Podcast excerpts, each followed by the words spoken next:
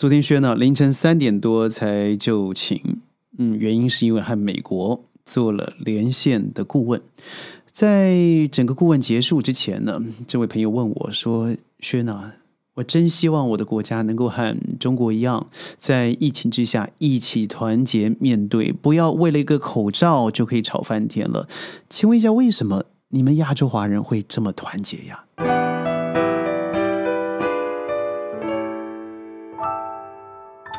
欢迎各位加入今天的宣讲会，我是轩。团不团结，我认为还是其次。我觉得这个团结的前提应该是什么样的协同会导致我们团结。要说协同之前，我想说个小话题啊，就是在昨天睡前的时候，我就看了一下这个最新的 CNN 的民调报道，也就是说，现在 Joe Biden 上任了一年以后，他的民调现在已经掉到，有人做了四十一百分之四十四十一的支持，有人做了百分之三十二的支持，很明显的，民主党或是共和党所做的结果会是不一样的，但是大趋势就是从原来上任的百分之六十五，到了现在足足下滑了二十 percent 左右。这前后的原因，我想从疫情到于国外的外交政策，乃至于未来的 dream 这个梦想的方向，我认认为这位老先生呢，他是并没有做好定调定位，而造成所有的人在疫情之下，呃，各自为政。还有整个跛脚政府，在于两党彼此之间所创造出了，不论是黑天鹅或是黑犀牛等等，都会造成整个二零二二年的不确定性。所以它的结果是如此。而我认为，对于 Joe Biden 本人，也是我认为在历年历年来，其中包含了一个这个奇人 Trump，我认为他的治国能力是最弱的 Joe Biden。那这样的结果，我觉得一点都不让人觉得奇怪。我说到血统，为什么？因为我们都说我们是炎黄子孙，龙的传人。我单以华人来说，呃全世界哪里没有华人呢？如果你说到血统的话。全世界最在乎血统的应该是英国皇室哦。只要你看看最近这个菲利普亲王被女王因为这个性骚扰的案件逐出，而且拔除了他的这个勋爵，把他所有的这个费用啊，皇家的引援全部拿掉了。但我告诉各位，这是台面上的，台面下他永远都是响当当的名人、有钱人，因为光他的那个标签就可以卖了很多的钱。话说回来，对他们很在乎协同，所以常常会造成一个什么叫叫做近亲互配。近亲互配在协同上面，最后的结果就是会造成智力上的衰减，甚至会造成生理上的瑕疵。而我们看看我们好了，我们都是炎黄子孙。我们如果以整个中国内地大概有五十六族的人民，就端看和我们最近的清朝好了，我们都说满汉一家亲，它其中包含了蒙族、清清朝它的女真。还包含了汉族等等其他的所谓的少数民族，所以我觉得中国一直非常忌讳的是一种伦理的问题，所以在伦理上面，我们非常强调“礼”这个字，而造成我们彼此之间呢都以礼相待，而让我们嗯尊卑还有上下的阶级非常的明显。所以，在这个区隔开来以后，我觉得中国人对于协同的观念是非常模糊，因为我们以礼来制定的。所以，既然没有彼此之间除了在皇家的高高低之分以外，我觉得人和人之间彼此就提供了一个团结的土壤。这就是为什么中华文明的凝凝聚力啊，会在世界上这么样的强劲。而我们看了现在世界上的四大文明，好了。真正留下来的，到了现在还在延续的，只有中华文明。其他三个，我不能说消失殆尽，但绝对不像中华文明源远流长，而且是现在进行时。这非常简单，因为文明的传承它是需要载体的。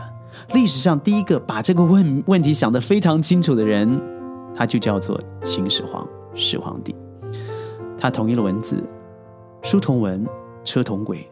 这为民族的差异做了彼此交流啊，做了一个很棒的基础。所以，即使到了今天，好了，无论你说你是哪一个民族的汉族啦，呃，你是你是蒙族的啦，你是白族的啦，呃，我觉得彼此之间说的语言是一样的。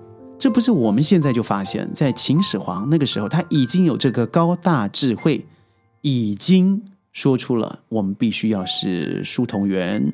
人同种，而我们讲的话要是一致的，才有可能有团结的基础。我觉得中国的方块字的确在世界上来说算算是难的字，而在文化载体上面，很多人说，呃，中国的这个文字包含鲁迅先生啊。都曾经说过，这个字啊，如果不改成呃罗马拼音的话，罗马拼字的话，那将会造成这个未来的延迟，我们的社会发展会受到这样子而打击。很显然，这观点现在是必须要矫正的了。嗯，而现在所造成的结果就是，我们彼此之间因为文字的文化而造成彼此的连接。所以，当时的秦始皇始皇帝他已经有这个智慧，知道人和人之间的连接。他不但只是以武力，更重要的是以高大的智慧，把书、文、鬼全部连在一起。当度量衡一致的时候，彼此之间团结的土壤就开始滋生了。西方是不是有伟大的这个帝国时期？当然有啊！我第一次走在嗯约旦古城的时候，这个地方叫做 Petra，我相信每个人都去过佩特拉。佩特拉古城，我就看到了一个奇怪的图腾哦。我觉得那个图腾一直让我到现在都还记忆犹新。原来我发现那是我第一次接触到拜占庭拜占庭文化。想想看，以前的东罗马帝国好了，马其顿帝国，而嗯，我说的拜占庭帝国，嗯，直到最后的沙皇时期，我觉得他们都是用分封制的方式。简单的来说呢，他就是呃，老板找了包工头。那来帮我管理这个区域，管理管理这个地方。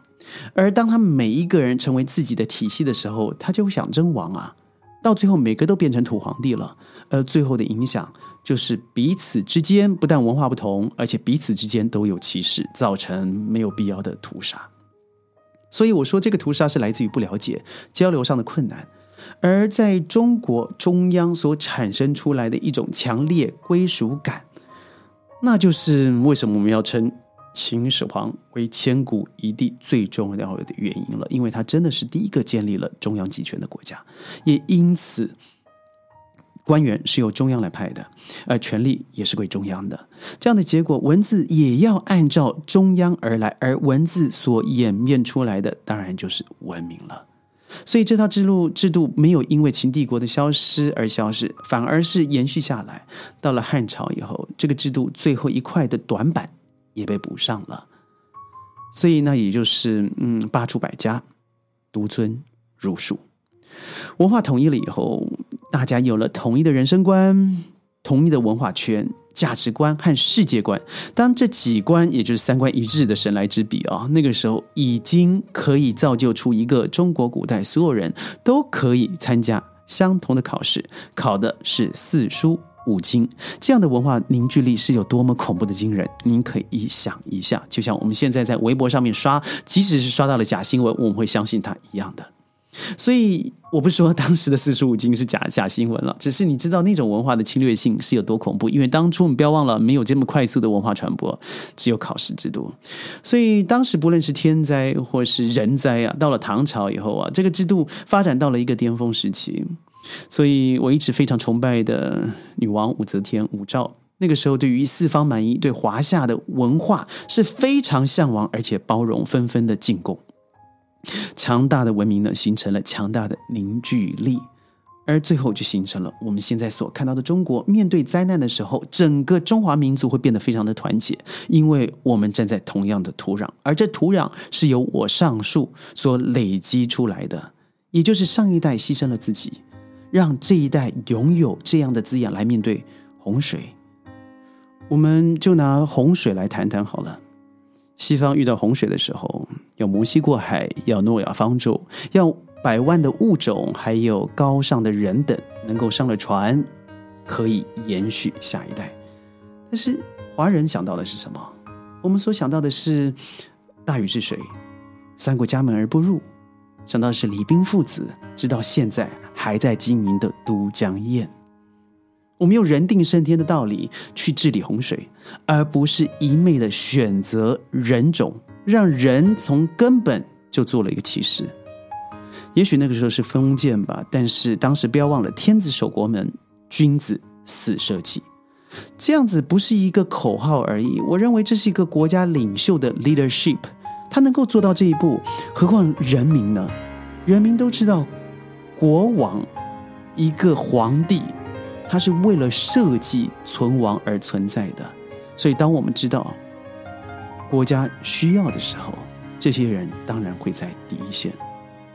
肃武牧羊十九年，持节不忘使命，岳飞精忠报国，而壮志饥餐胡虏肉，笑谈渴饮匈奴血。文天祥留取丹心照汗青，而郑世昌慷慨赴死，撞向了日本的吉野号。呃，就拿最近来说好了，我们看的电影《长津湖》里头不是说吗？我们现在打仗，就是为了下一代不要再打仗了。听起来很狗血啊，但这不事实吗？我们过去这四五十年来的平人安全幸福，不就是由前一代这样子的土壤而让我们茁壮结实？所以，我觉得老一辈的人，他们真的不忘本的去为自己幸。为自己下一代去谋求幸福，他不会考虑到自己甚至生命的牺牲而奉献一切。看看汶川地震好了，我觉得一下有难四方皆来的感觉，全国上下一心捐款捐物，不是只有内地哦，香港、澳门、台湾，甚至世界的华人，全世界因为灾区而连接在一起的感觉，全世界哪里看得到？新冠疫情爆发的时候，国家一声令下。封城了就封城，所以让现在十四亿人口里头，区区的五千万，当然五千万也是很可惜的牺牲。但是比起世界来说呢，比起这个我们从来没有见过恐怖的病毒来说，我们是相当相当优秀的。所以我正式的回复我的朋友，我回答朋友们说的是：没错，你看到我们在四十八个小时可以盖完一条桥，而你可以看到。我们的火神山医院，在短短的不到一周之内，已经完成构建，在十九个省份对于整个武汉的支持，而我们用的是什么？就是用自己相信我们可以更好，而彼此之间妥协、相知、共好以后，打造了现在的中国，乃至于华人社会。我觉得我们拥有的很多，尤其这片丰厚的土壤。小时候，我们一直怀疑自己站对了位子吗？我觉得长大以后，我对自己以前想的是嗤之以鼻，因为我何必想着我是否站对了位子？只要我相信我自己可以把这个位子站得更直更挺，那我们的世界就会更好了。如果您喜欢宣讲会的话，记得一定要点赞、转发、强力推荐。有任何想法，正面、反面的，都欢迎在我们的评论区给我们直接的评论。我是轩，宣讲会礼拜一到礼拜五在云端和你见面，我们下周见，拜拜。